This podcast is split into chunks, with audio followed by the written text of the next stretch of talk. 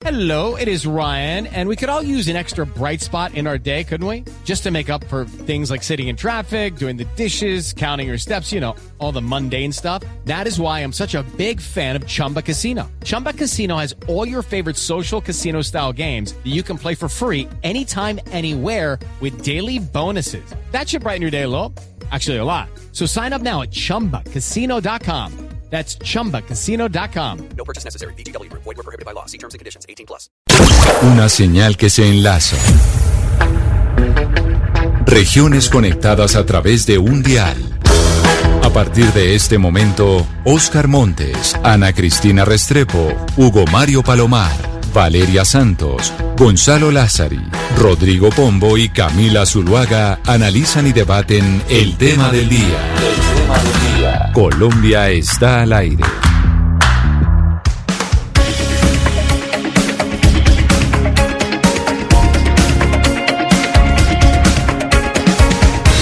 Son las 12 del día, 15 minutos. Seguimos en Mañanas Blue cuando Colombia está al aire. Nos conectamos precisamente con todo el país para hablar de las marchas de ayer, porque muchos pues se preguntaban, ¿es momento de marchar o no es momento de marchar? En el momento en donde estamos viendo una crisis económica muy aguda por cuenta de la pandemia. Como repetimos, estamos en una depresión económica a nivel internacional y Bogotá hasta ahora está entrando a reactivarse. Medellín, Cali, las ciudades están hasta ahora entrando a volver a su actividad económica y las marchas, pues básicamente lo detienen. Pombo, yo ayer fui a un supermercado a las 7 de la noche y, me, y estaba cerrado porque decían por cuenta de las marchas, pues estamos cerrados. Para, por temas de vandalismo y demás. Entonces yo decía, esto en un supermercado, seguramente muchas tiendas que se están reactivando, les pasó exactamente lo mismo.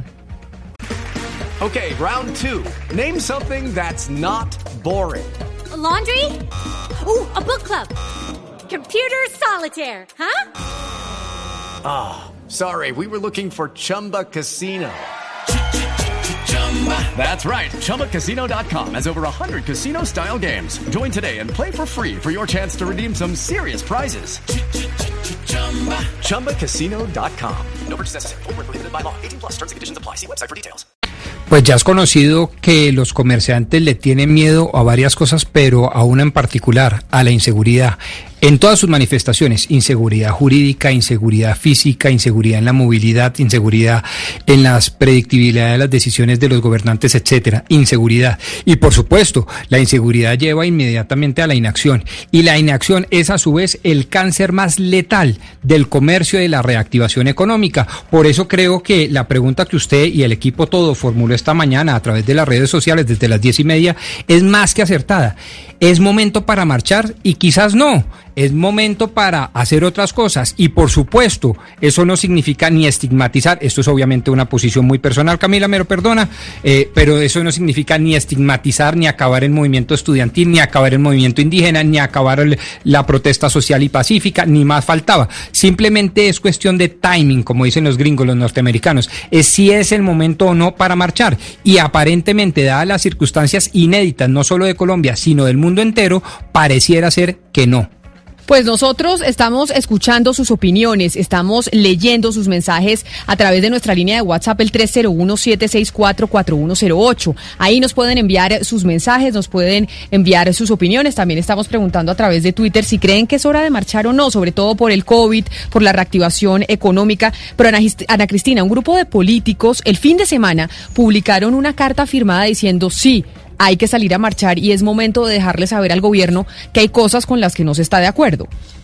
Sí, Camila, es que además de, eh, pues de, digamos, de los eh, grupos o los gremios que siempre salen a marchar, hubo una lista de 41 políticos que dijeron adherimos a las marchas. Entre esos eh, políticos que firmaban estaban, por ejemplo, Roy Barreras, estaba Iván Marulanda, estaba Jorge Enrique Robledo, eh, Antonio Navarro Wolf, pero también había otros personajes eh, que, pues, que no, no son senadores como, eh, como Ramiro Bejarano y Jessy Reyes. Ellos también decían aprobamos que haya estas marchas ciudadanas. Pues estamos con nosotros, está con nosotros hasta ahora conectada Cecilia López, que es economista, es ex senadora de la República, columnista de opinión, ex ministra, que también es una que ha venido diciendo, oiga, sí, hay que apoyar las marchas y hay que salir a la calle. Ex ministra, doctora Cecilia López, bienvenida a Mañanas Blue, gracias por estar con nosotros. Eh, muchas gracias por invitarme. Eh, ¿Cómo están ustedes? Pues, exministra, muy bien y además que me parece importante también contar con su voz como economista, porque hay esa pregunta y es, ¿es el momento de salir a marchar? En el momento en donde estamos tratando de reactivar la economía, en donde los distintos sectores productivos están diciendo, las marchas están impidiendo que nosotros podemos, eh, podamos recuperarnos, ¿por qué apoyar esas marchas en este momento con esa condición económica y de salud pública en la que estamos? Bueno, primero, la Constitución en su artículo 37 autoriza y dice, permite y le, le, da a la gente la posibilidad de protestar de una manera civilizada cada vez que lo crea conveniente. Los únicos países que acaban con las marchas son los que tienen regímenes dictatoriales. De tal manera que prohibir eh, la marcha cuando se está haciendo un esfuerzo como el que se demostró ayer tan grande de que se minimice los costos de la marcha es un derecho constitucional. Segundo, yo creo que hay un error profundo. La razón por la cual esta economía no se está reactivando cuando se abrieron desde abril muchos sectores de la producción no son las marchas. No es un día que se deje de marchar. Lo que está frenando es que el gobierno se ha equivocado en la estrategia. La estrategia ha sido reactivar por el lado de la producción y Colombia tiene una crisis de demanda, con un desempleo de más del 20%, del 20 y pico por ciento de las principales ciudades, con una cobertura en términos de ayuda a los sectores vulnerables tan ridículamente baja. Mire, acaba de salir el informe fiscal de la CEPAL, donde muestra que el aporte que Colombia ha hecho en términos del Producto Interno Bruto para apoyar los costos de la pandemia es 1.7 del PIB, cuando el grueso de los países de América Latina han dedicado 3, 4, 5, 6 puntos del, del PIB. O sea, no le están dando ingresos ni a las empresas pequeñas que tocan, ni a la gente. Aquí hay una crisis de demanda. Eso es lo que está frenando la reactivación. Y eso es lo que tiene que abordar el país. A la gente, hay, aquí hay gente que está, ya no puede comer, hay gente con hambre. El 25% de la población en la última encuesta que hizo el DANE hace muy poco muestra que la gente, el 25% no tiene la posibilidad de asegurar las tres comidas. Eso, eso, claramente es miseria. Entonces el problema es de demanda. El problema no es que haya una manifestación como la de ayer, que fue una manifestación bastante sí, sin duda tiene unos costos, pero es un día. El problema no es ese, el problema es la falta de apoyo a los sectores que necesitan ingresos para demandar productos. Permítame entonces, saludo a Jaime Alberto Cabal, presidente de FENALCO, el sector de los comerciantes, que es ese sector que se ve tan afectado siempre en medio de las manifestaciones y sobre todo en medio de la pandemia, porque ha sido uno de los sectores más afectados. Señor Cabal, bienvenido a Mañanas Blue, gracias por acompañarnos también usted en esta discusión. Bueno, Camila, muchas gracias. Un saludo para todos los oyentes, para la exministra Cecilia también. Y bueno, la verdad es que nosotros sí pensamos que no es el momento para marchar. Respetamos el derecho constitucional, por supuesto, pero es que estamos en medio de una crisis que realmente no ha sido posible eh, generar una reactivación en forma. Es decir, eh, recordemos que abril estuvo totalmente cerrado, mayo también estuvo totalmente cerrado y a partir de junio empezaron unas incipientes reaperturas, pero llenas de restricciones por, por todas las, digamos, las medidas que tomaron los alcaldes o que han venido tomando, que aún siguen tomando. Bogotá apenas se abrió ayer totalmente, era imposible sustentar una reactivación, una reapertura con solamente cinco días de funcionamiento, en el caso de restaurantes con cuatro. Recordemos que todo el sector de bares, restaurantes, comercio, hoteles ha estado completamente cerrado, apenas ahora se está empezando a reabrir.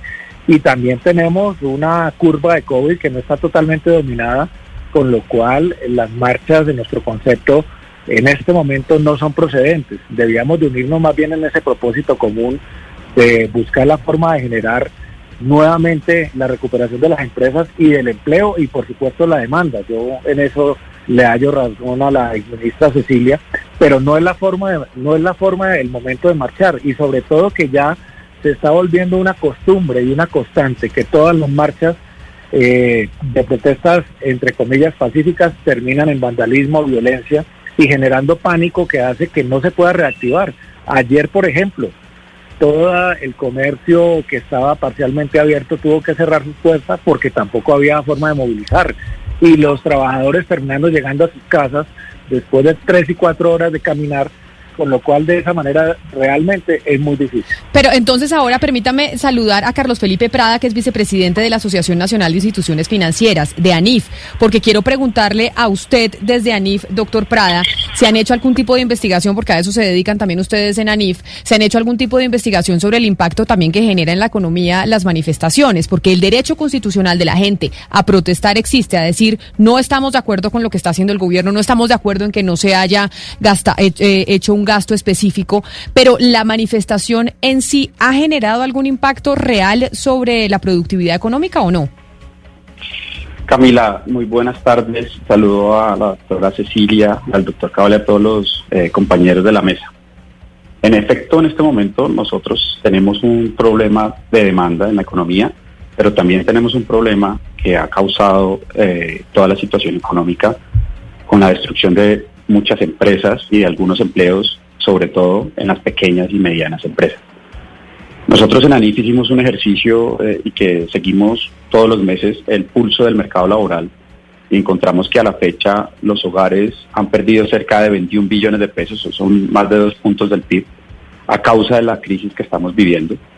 Y si usted le combina esto el problema de la falta de recursos para demandar bienes y servicios, con una caída persistente en, el, en la confianza del consumidor, pues estamos en un problema tremendo, porque en este momento es donde más necesitamos que la confianza de los consumidores y de los hogares eh, exista para poder recuperar esa pérdida de demanda que hemos observado. Eh, nosotros creemos que eh, las marchas son válidas constitucionalmente, por supuesto, pero al país le cuesta mucho y diariamente le puede costar mucho, tanto en la demanda como en la confianza de los mismos consumidores y de los comerciantes, que, pues, por supuesto, como decía el doctor Cabal, han visto afectada su actividad.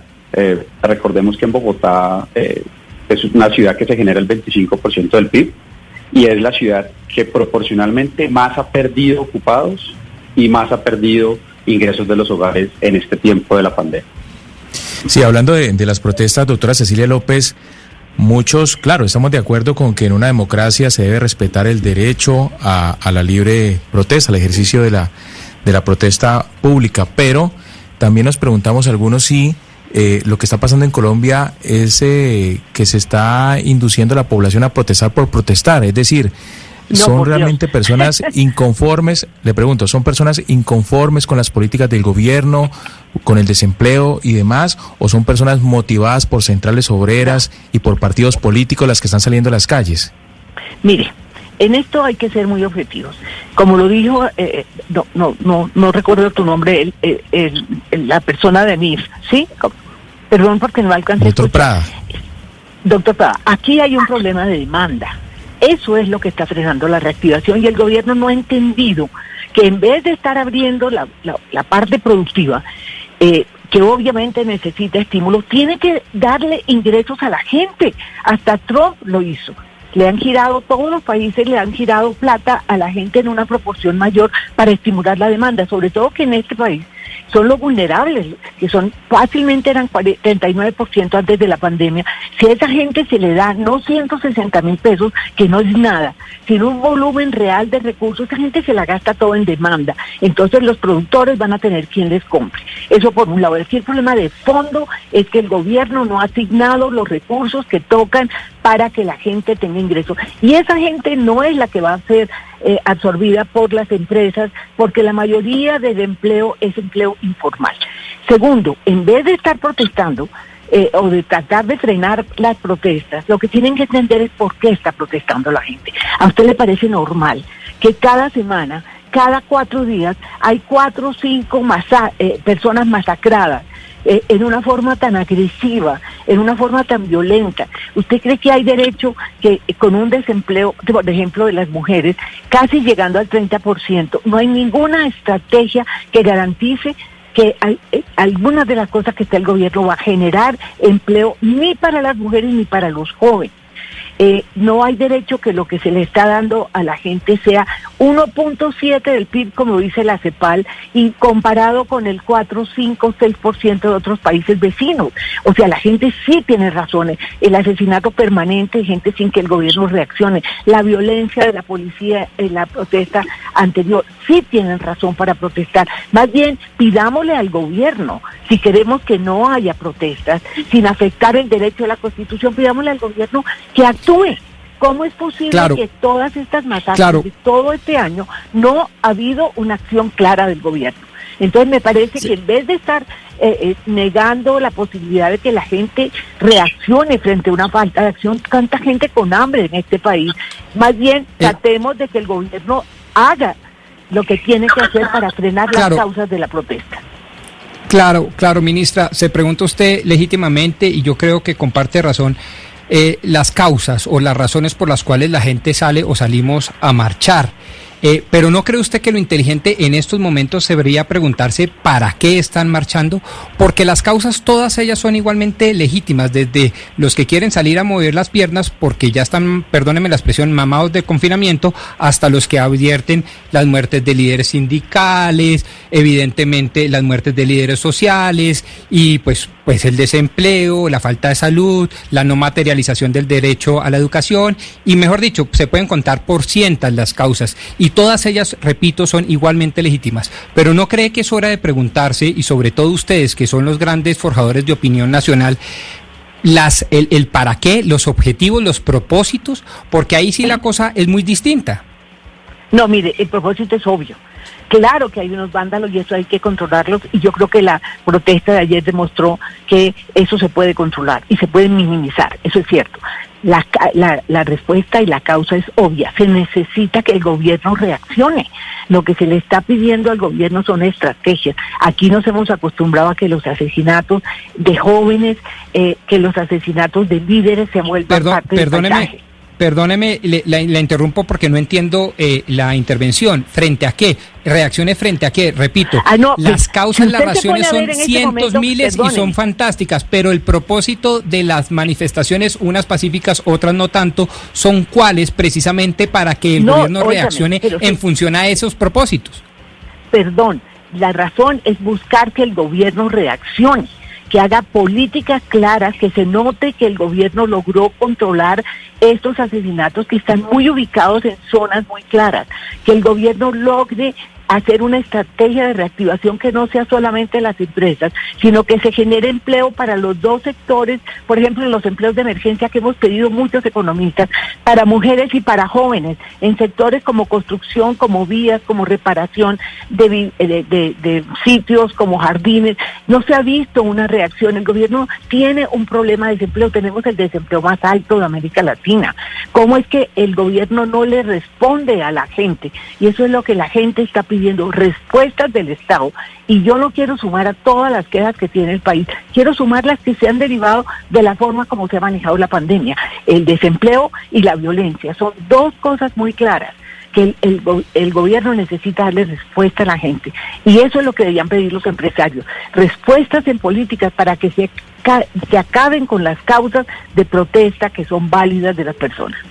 Doctora López, pero también una de las eh, respuestas es con base en lo que ha sucedido en algunas de esas, de esas protestas. Y le quiero preguntar al doctor Cabal eh, si ustedes, eh, usted ya nos dijo en esta entrevista, pues que está de acuerdo con el derecho a la protesta, pero que también, pues lógicamente, eh, está protegiendo el derecho al trabajo, pues y el comercio. Yo le quiero preguntar si ustedes en el comercio le han exigido a las autoridades que hagan algo de trabajo de inteligencia para, para capturar a estas personas que han hecho daños en, en los locales, porque es que uno ve, por ejemplo, en Medellín que ha habido inversiones millonarias en cámaras, en tecnología, y uno ve que terminan, terminan unas, unas marchas con muchos hechos de violencia y con una o dos capturas.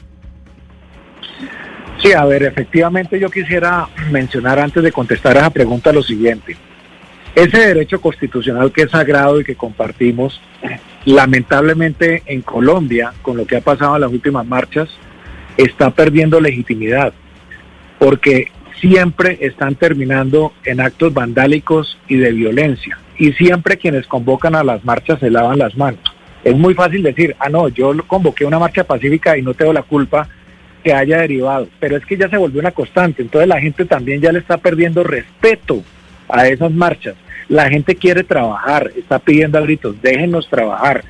Y los más afectados son los pequeños negocios, esos que necesitan reactivarse, de tener empleo para que ese empleo genere demanda.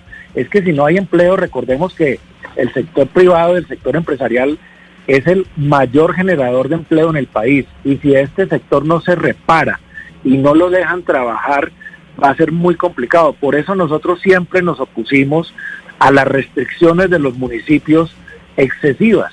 Es el momento Pero en mire- que todavía no se han abierto sectores, es el momento en que todavía sigue parada una cantidad de empresas como las de economía naranja, de industria del entretenimiento, del turismo, parte del comercio. Hay ciudades que todavía tienen toques de queda, mientras que hay Pero mire, toques de queda en ciudades todavía en Bogotá. Ya las aglomer- aglomeraciones de las marchas ya dejaron de ser un problema para el COVID. ¿Cómo así? Es que no es el momento. Yo digo, respeto No, pero es que usted, marchas, pero es que usted no ha dicho unas afirmaciones muy problemáticas aquí. Lo primero que dijo es básicamente que los que convocan a las marchas tienen que responder por los vándalos y creo que eso hasta el mismo gobierno nacional ha estado de acuerdo que además uno como si provoca un- si, si convoca una marcha no tiene por qué responder si el ELN o las FARC le infiltran. Una cosa no tiene que ver con la otra. El otro tema que usted dice es que las marchas están perdiendo legitimidad y respetos. La marcha es un derecho fundamental. Pues Claro, que no importa si una sección, una parte de la. Pero un segundo, pero no déjeme, déjeme hacer la pregunta. No, pero es que lo que nos, la- lo- los que tienen que garantizar que sea pacífica es el gobierno, no los marchantes. Pero yo le quiero preguntar a usted cuando dice enfáticamente, dejen trabajar, dejen trabajar, dejen trabajar, ¿a quién le está hablando usted? Porque es que yo miro las cifras de desempleo y digo, hay 20% de desempleados en el país. Eh, se sabe que el gobierno nacional ni siquiera, ni siquiera ha invertido el 50% de la plata del FOME es en salvar el tejido empresarial. Y usted le dice a la gente que está desempleada y que no tiene plata para salir a comer, déjennos trabajar a nosotros, los de buenas que sí tenemos empleo. ¿No eso es un poco injusto? No, no es injusto porque es que si no, si no se deja trabajar, si no se trabaja no hay empleo. Es que ese es el problema, es el círculo vicioso de este país. Hay que, hay que reactivar la economía y por supuesto en las mesas de diálogo a través de la gestión. Por ejemplo, en este momento estamos proponiendo una serie de medidas de reactivación que son fundamentales para que el gobierno invierta mucho más recursos en la reparación de ese sector empresarial que no es las grandes empresas, es el 93% de Colombia que son las MIPIMES, que necesitan oxígeno financiero, líneas de Pero- crédito a largo plazo, que medidas de capitalización de empresas. Pero todo eso, todo eso no se va a lograr con las marchas, todo eso se logra es a través de las propuestas concretas y de la gestión. Doctora Cecilia. dejan, mire, primero, todo lo que están pidiendo las empresas es para las empresas. Y no se han dado cuenta que aquí hay una crisis de demanda, señores. Aquí hay un- una proporción muy alta, que pueden ser 20 millones de personas. No sabemos si son 15, 20, 10, a las cuales si acaso les está llegando a 3 millones unos recursos ínfimos, que son 160 mil pesos mensuales, que ni siquiera Pero es lo que doctora cubre Cecilia, cuando decimos diaria. cuando decimos empresas es como si estuviéramos satan- satanizando la empresa. La empresa no es la que genera No, el no, empleo perdona, o quién genera el empleo. No, un momentico. Pero esta gran parte de las ayudas están llegando a empresas más grandes que generan una parte eh, del empleo, pero no todo. Aquí el grueso del empleo es la gente que sale a la calle y que sale a la calle a ver cómo vende algo. Y aquí no se le ha dado plata a la gente que perdió esa posibilidad de trabajar, que es una gran cantidad de gente que esa gente demanda. Es que cómo no se entiende que qué sacan las empresas con producir si usted no genera demanda. Y en este momento el, el desfase entre la recuperación de la empresa y la generación del empleo, que el grueso es el empleo de la calle, necesita una cosa de transición que son ingresos que el gobierno les dé, su- como han hecho todos Pero- los países, pero ahí yo a le- la pero- gente. pero ahí yo le si pregunto- no, ¿cómo reactivar? Perdóname. Pero yo ¿cómo le pregunto reactivas como economista, pero yo le pregunto como economista y quisiera preguntarle también al doctor Prada como economistas. Y es, lo- el, el empleo formal lo generan las empresas. Si no busca, y, y esto si- si- de- de- desde toda mi ignorancia les quiero preguntar, señor Prada y doctora López, y es, el empleo formal lo generan en su mayoría las empresas.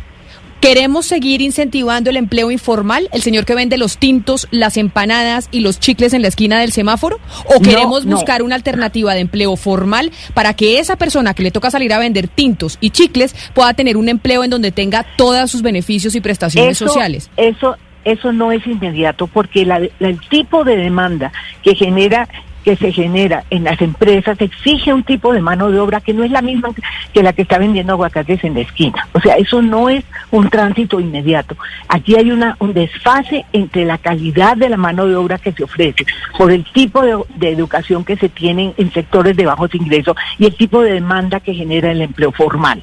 Eso eh, uno no le puede poner a las empresas formales que asuman el empleo de gente que no tiene la calificación para eso. Seamos realistas. Lo que necesitamos en este momento es que esa gente tenga ingresos, esa gente que no tiene capacidad ni posibilidad de entrar a un empleo formal, tenga ingresos pa- para que demande, entre otras cosas, lo que produce la gran empresa.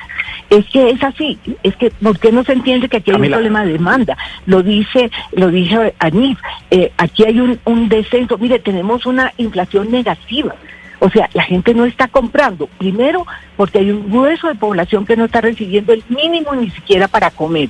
Y otra gente que está asustada y que podría gastar y no gasta porque prefiere ahorrar porque no sabe qué va a pasar. Eso se lo debemos al COVID. Entonces, esto no es tan simple. Usted no puede coger a toda la gente del sector informal y metérsela a la empresa formal. Por Dios, eso no es así. Es mucho más complejo que eso. Por eso le digo, lo importante en este momento para que no haya protestas es que sí hay unas causas para que, para que la gente esté inconforme con el gobierno. Pídanle ustedes que están tan cerca, señores empresarios, que están tan cerca al, al gobierno, que haga una estrategias claras para frenar las dos o tres cosas que la gente siente en este momento que son peores que nunca, como es el desempleo, la falta de ingresos de sectores muy pobres y la terrible violencia y masacres de este país. Y la violencia de la policía, que por fortuna ayer tuvimos una situación todavía manejable, pero que no no no se parece a las cosas Permítame- que vivimos la Camila. semana pasada. Permítame porque entiendo, doctor Prada, usted, su visión también, como los economistas también tienen igual de diferentes visiones como los abogados,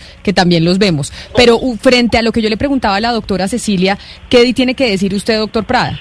Pues mire, varias cosas, Camila. Lo primero es que si usted se pone a mirar las cifras y los eh, desembolsos oficiales que se han tenido por tema eh, de la liquidez que se le ha dado a las empresas, con corte la semana pasada, eh, las empresas pequeñas, las pymes, las microempresas, para capital de trabajo han recibido 4,3 billones de pesos de liquidez, para el pago de nóminas 2,2 billones de pesos de liquidez, para los trabajadores independientes 340 mil millones de pesos de liquidez.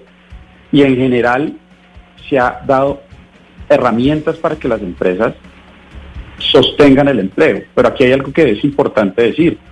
El gobierno nacional tomó unas decisiones basadas en la crisis de salud pública, pero también desde junio y julio eh, observamos restricciones municipales que le han golpeado sustancialmente al empleo en Colombia, como por ejemplo en Bogotá se perdieron un millón de empleos, es decir, lo que representaba Bogotá antes de la pandemia en términos de ocupación y de generación de ingresos se perdió por efectos de algunas decisiones de, de- mandatarios locales, basados en la información que ellos tenían, con toda la información científica que, que contaban, pero la realidad de la vida es que hay muchos sectores que en Bogotá empezaron a trabajar y no, una cuarentena en, en esta localidad, una cuarentena en otra localidad. Y si usted se pone a mirar, el aparato... Es decir, lo que usted de está diciendo es que las cuarentenas, y eso hablábamos con la Secretaría de Desarrollo Económico, señor Prada, las cuarentenas localizadas fueron en unas de las responsables del eh, desempleo que se está viendo y de la pérdida de un millón de empleos en Bogotá. Desde nuestro punto de vista, sí, porque eh, en, en Bogotá, los, desafortunadamente, los números del empleo, que para agosto deben salir la próxima semana, nos muestran que mes tras mes esa proporción de lo que se está perdiendo en ingresos laborales de los hogares es mucho mayor de lo que representan en Colombia. Por ejemplo, en Bogotá se genera el 28% de los ingresos laborales de Colombia, pero a la fecha nuestros ejercicios muestran que entre eh, marzo y julio, desde la última información disponible, se han perdido 35% de los ingresos aquí en Bogotá. Entonces, es un tema que toca revisar sobre, hay cosas que eh, en efecto los marchantes tienen todo el derecho y estamos ah, en un Estado social de derecho que nos permite eh, manifestarnos sobre todo lo que estamos inconformes, pero tenemos que tener en cuenta que muchas de las cosas también se han dado porque los gobernantes locales en municipios, en gobernaciones han tomado sus propias decisiones que de alguna manera han frenado. La actividad económica. Pues permítame, Todos- señor Prada, permítame, señor Prada, escuchar a esta hora, a las 12.43 minutos eh, del- de la tarde, a los oyentes, a ver qué tienen que decir precisamente quienes los están escuchando sobre si era momento de marchar, sí o no, sobre qué pasa con la reactivación económica y cuál es su opinión sobre lo que están escuchando. En Mañanas Blue los escuchamos. Bueno, sí, Camila, muchos oyentes conectándose con nosotros a través del número de WhatsApp, también a través de Twitter, a través de Facebook. Y le comento lo siguiente que dice Cecilia, las marchas deben parar. La pandemia no es culpa del gobierno. Los problemas de Colombia son de todos los gobiernos anteriores. Marchas con vandalismo lo que buscan es destruir más al país. Debemos reactivar la economía, no más marchas por ahora. Jenny dice lo siguiente, no se habla de prohibir las marchas, solo que no es el momento debido, gracias o debido al contagio del coronavirus. Entonces, porque no abren todo el comercio de una buena vez si dejan marchar a la gente? Jorge Miguel comenta lo siguiente, aquí en Colombia siempre se cuestiona el que sale a marchar, pero muy poco se le cuestiona a los gobiernos porque no hacen las cosas bien para que la gente no salga a marchar. Tulia eh, agrega y opina lo, lo siguiente, creo que es el momento para marchar eh, y, y- y para manifestaciones. La situación económica y de salud del país es muy difícil y esto solo empeorará. Pareciera que los que llaman a las marchas no les interesa absolutamente nada la situación de los demás. Mateo dice también lo siguiente, pienso que ese sector que critica y está en contra de las movilizaciones son los mismos de siempre, a los que no les importa absolutamente nada, ni los asesinatos ni los desplazamientos de nuestros líderes sociales. Alejandra opina también para finalizar, Camila, hola, yo pienso que no es el momento y que además los bandidos están saliendo a robar de todo y no son manifestantes. Sí, eh, a propósito de eso que, que están manifestando nuestros oyentes, doctora Cecilia López, eh, le pregunto, eh, usted ha dicho en esta, en esta charla de hoy que efectivamente hay un problema severo en lo que tiene que ver con la demanda, pero también hay un problema muy grave en lo que tiene que ver con el desempleo. El desempleo del país está en cifras astronómicas. Entonces, eh, y hay un sector productivo básicamente del que tiene que ver con la micro, la pequeña, la mediana empresa, que genera más del 80% del empleo nacional. Doctora Cecilia, ¿cómo puede eh, reactivarse la economía? ¿Cómo puede dinamizarse la economía y generar más demanda si el este sector productivo que está tan golpeado no se estimula, no se le ayuda? ¿De qué manera cree usted que se puede hacer? Mire, hay que trabajar en los dos frentes y el gobierno se ha concentrado solo en uno, que es en la parte de la producción. Pero resulta que usted tiene, y lo digo por enésima vez, una gran cantidad de gente que en este momento ha perdido todos sus ingresos porque es la gente informal. Y el gobierno ha gastado, les repito, según la CEPAL, 1.7 del PIB para estas ayudas a, la- gente, cuando los otros países han gastado seis o siete eh, eh, puntos del PIB. Además, nadie sabe cuánto se ha ejecutado. La plata que está en el FOME, que era para ayudar en la pandemia, tanto a las empresas como a la gente que necesita ingresos para que haya demanda y que se pueda consumir lo que produce el sector productivo colombiano, que fundamentalmente es comida, bebidas, eh, es el, el comercio. Pero, pero doctora Cecilia, perdóneme, perdóneme, doctora Cecilia, un segundo le interrumpo, porque es que cuando usted habla de empresas, a mí se me ocurre que una empresa con cinco empleados que, tu- que tuvo que cerrarse porque, porque se quebró, esa empresa también, no, no, no, no- pensemos en la No, gran yo no, empresa. perdóneme, es que Pensemos en esas entendido. empresas pequeñas que No, generan de em- empleo. Pero mire, pero le digo lo siguiente, ¿cuánta plata ha asignado el gobierno realmente tanto para las empresas pequeñas como para la gente? Si, el resto de América Latina ha asignado 5 y 6 puntos del PIB, resulta que en Colombia esto es mínimo. El gobierno ha asignado mínimo 1.7. Está casi que junto a Haití y a países de Centroamérica. ¿Por qué? Pero además de la plata que hay en el FOME, que fue el fondo que se creó para apoyar la estrategia, resulta que no se ha ejecutado una gran parte de esos recursos. Entonces ahí hay un problema de demanda y también hay un problema de falta de apoyo real a toda la pequeña empresa. Yo no estoy diciendo que no se la ayude a la microempresa, ni más faltaba, pero lo que estoy diciendo es que eso no genera toda la posibilidad de estimular la demanda, porque aquí hay gente cuya actividad en la calle y eso es una proporción muy alta. Y esa gente en este momento no solamente se enfrenta al miedo de la pandemia, sino que no hay demanda. Entonces hay que empezar por darle a los dos lados. Y no se le ha dado a los dos lados. No se le ha dado sino más a la oferta y no se le ha dado suficientemente a, la demanda, que es la gente. Eso es lo que yo digo. Y ahí el Estado tiene un costo que pagar. ¿Por qué estamos asignando 1.7 del PIB cuando Chile ha asignado el 6%, cuando Perú ha asigna- ha asignado el 4%? Que me lo expliquen por favor. Y por eso la gente sí tiene razón para protestar. Pero entonces aquí podemos hablar, eh, concentrarnos un poco en las regiones. Hace unos minutos el doctor Prada decía que algunos mandatarios no habían tomado decisiones acertadas. Según usted, eh, doctor Prada, ¿cuáles son esos mandatarios locales que se equivocaron en las medidas que tomaron?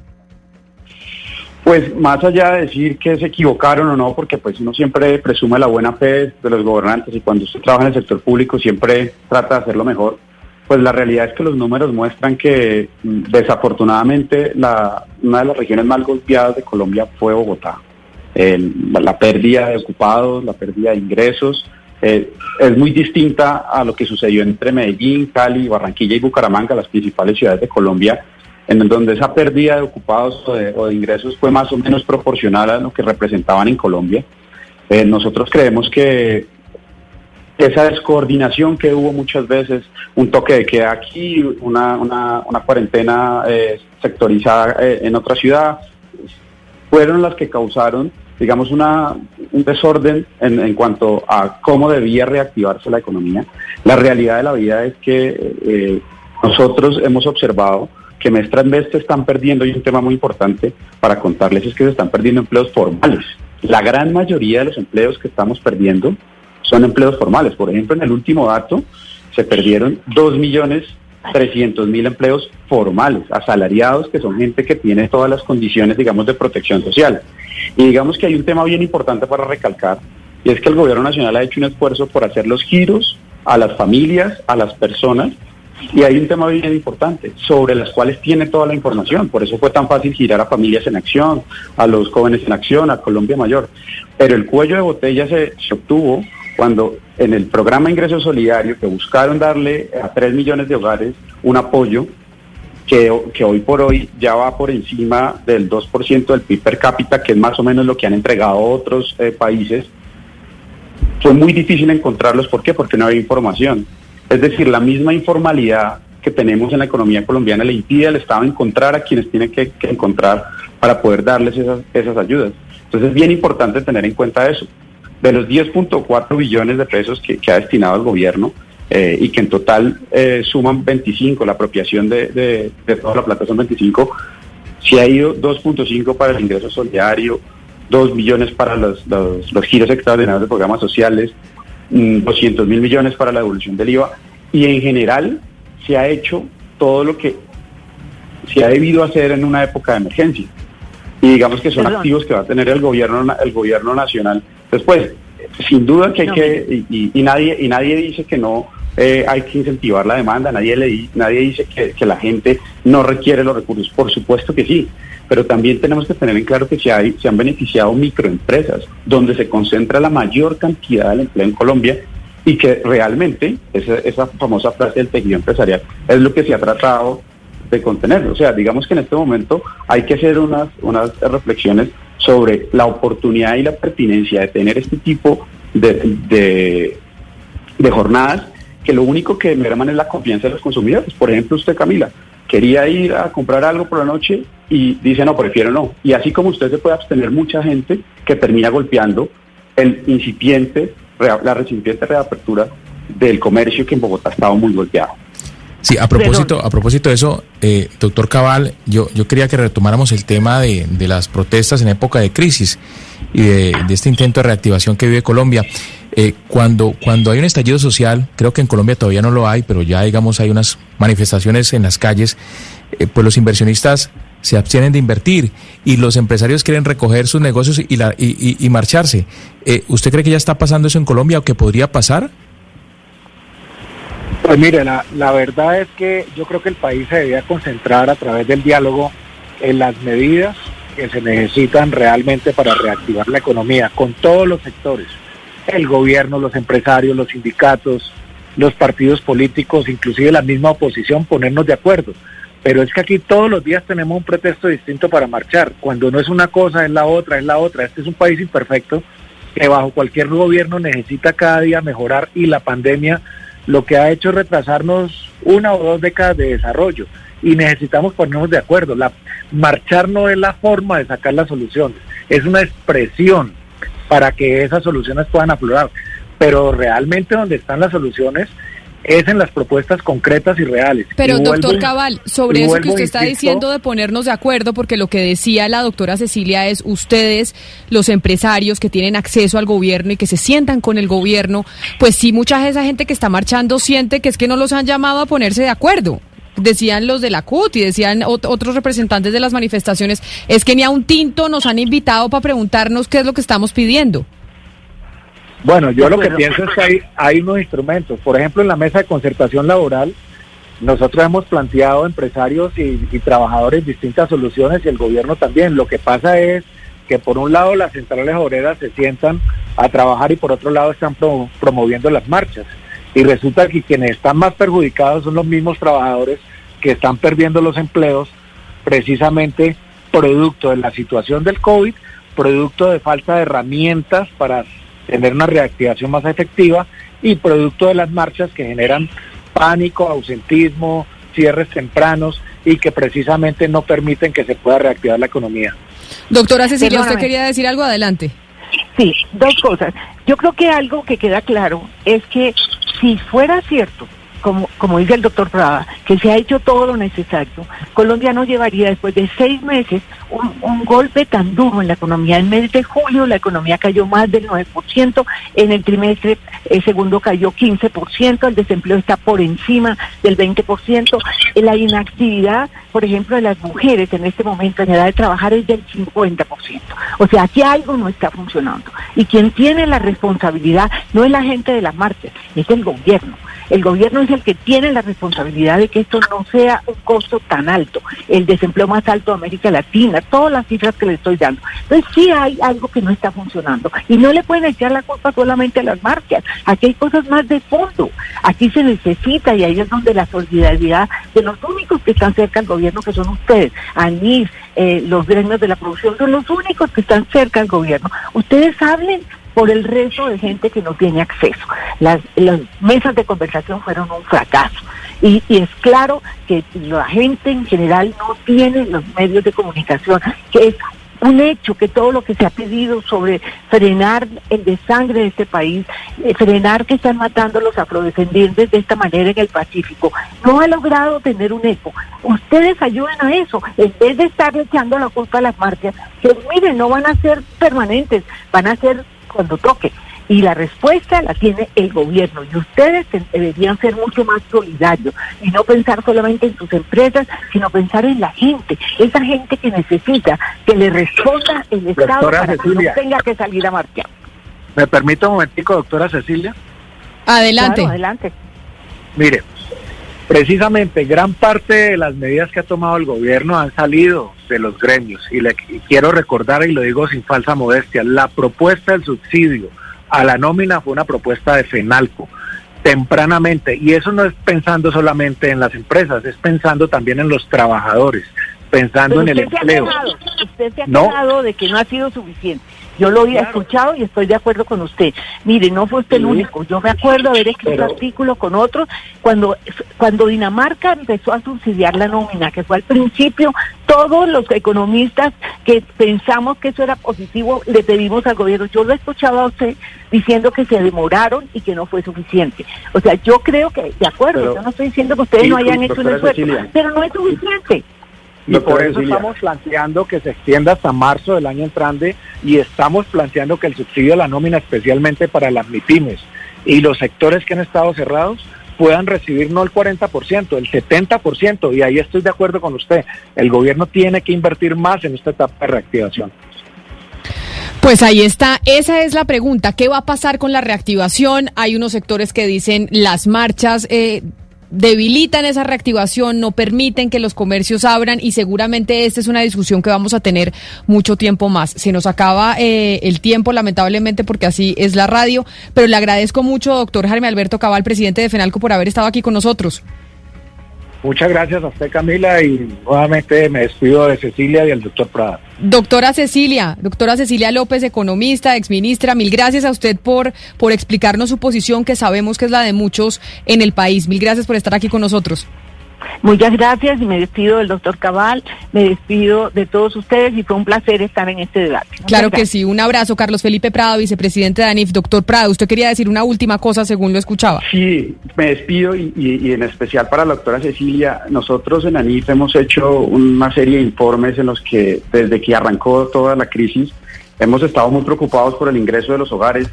Eh, los invito a que lo revisen. Ahí nosotros hablamos de un tema que daría para hablar en un capítulo completo, un programa como era una renta básica semi-universal, como era un apoyo a los trabajadores independientes, que sobre eso no se ha trabajado mucho, y cómo debería el gobierno nacional tener más cantidad de apoyos a las empresas. Recibimos con, con mucha alegría y con beneplácito que los subsidios para mantener a las, a- las nóminas se sostengan más allá de este año, pero digamos nosotros eh, eh, estamos es con el foco en tratar de llamar la atención sobre las necesidades que tenemos para recuperar el empleo, la confianza de los consumidores y sobre todo permitir que no se, no se acaben más empresas. Muchas gracias a todos y pues muy, muy honrado con la invitación. Doctor Carlos Felipe Prado, vicepresidente de ANIF, a usted también mil gracias por haber estado con nosotros, a ustedes gracias por haber estado conectados. Ya llegan nuestros compañeros de Meridiano Blue con más noticias de Colombia y el mundo, hoy que empieza la reactivación, ahora sí, total económica, o eso creemos, en Bogotá.